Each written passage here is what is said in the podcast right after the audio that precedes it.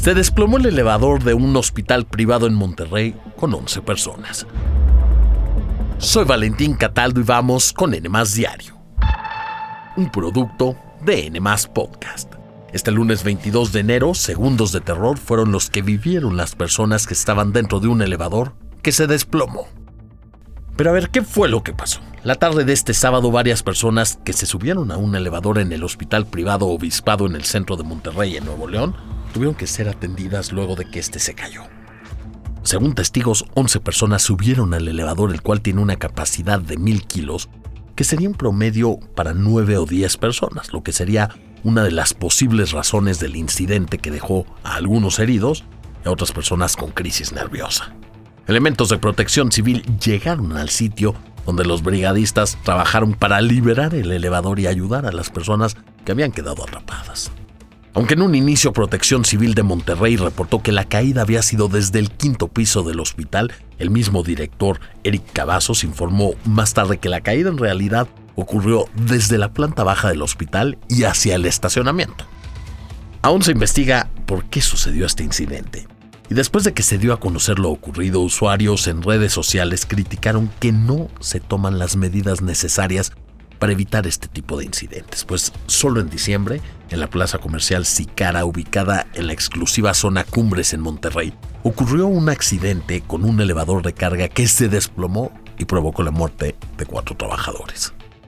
Y cómo olvidar el trágico accidente que ocurrió en julio pasado cuando Aitana, una niña de 6 años, internada por dengue y que estaba en un hospital de IMSS en Quintana Roo, murió cuando era trasladada en una camilla a otro piso y quedó prensada en el elevador. Por este caso, el Instituto Mexicano del Seguro Social revisó los contratos de las empresas que vendieron los elevadores y de las que estaban encargadas de darle mantenimiento. Esto provocó que una de las compañías siga bajo investigación y otra tenga una denuncia penal.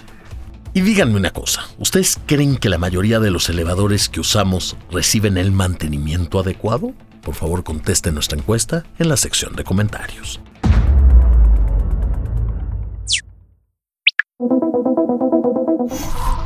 Loaiza, que es el nombre de la agresora, llega muy sigilosa, baja, eh, atraviesa lo que es esta torba del vehículo agachada, junto con otra persona que también es una, una de las familiares de la víctima de la violencia que estaba vestida azul.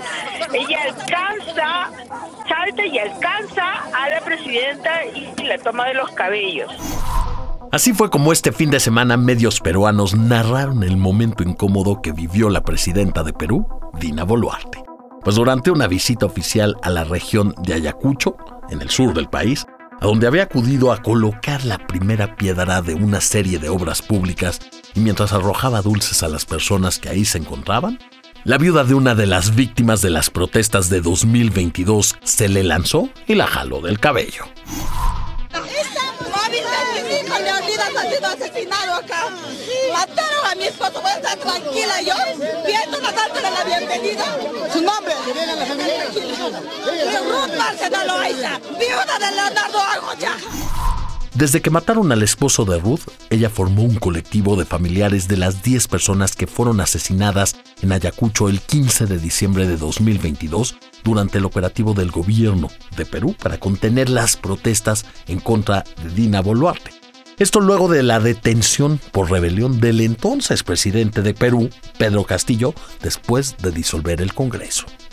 Tras el evento donde la mujer agredió a la presidenta, el gobierno evalúa destituir al jefe de la Policía Nacional por el fallo de seguridad, mientras que la mujer que atacó a la presidenta fue detenida y horas después liberada. Esta no es la primera vez que Ruth se enfrenta a las autoridades por las muertes que dejaron las protestas en su país pues en agosto de 2023 le reclamó a la entonces fiscal del país que sobre sus hombros caían 10 muertes.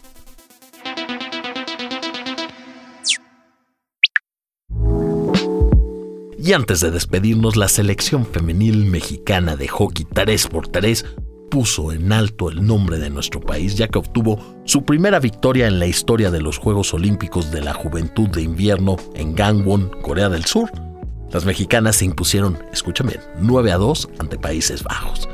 Les platico que es la primera vez que México participa en esta competencia y nos representa una delegación de jóvenes de entre 14 y 15 años. En este evento participan 1.900 atletas en 15 disciplinas de 7 deportes, como el biatlón, donde se combina el esquí y el tiro, hockey sobre hielo, patinaje artístico de velocidad y pista corta y esquí, entre otros. Hoy las mexicanas competirán contra Italia y Australia y mañana 23 contra China y Turquía. Esto fue todo por hoy. Espero que tengan una gran semana y no olviden seguirnos, activar la campanita de notificaciones y visitar todas las redes de N. Nos escuchamos en el próximo episodio de N Diario, un producto de N Podcast.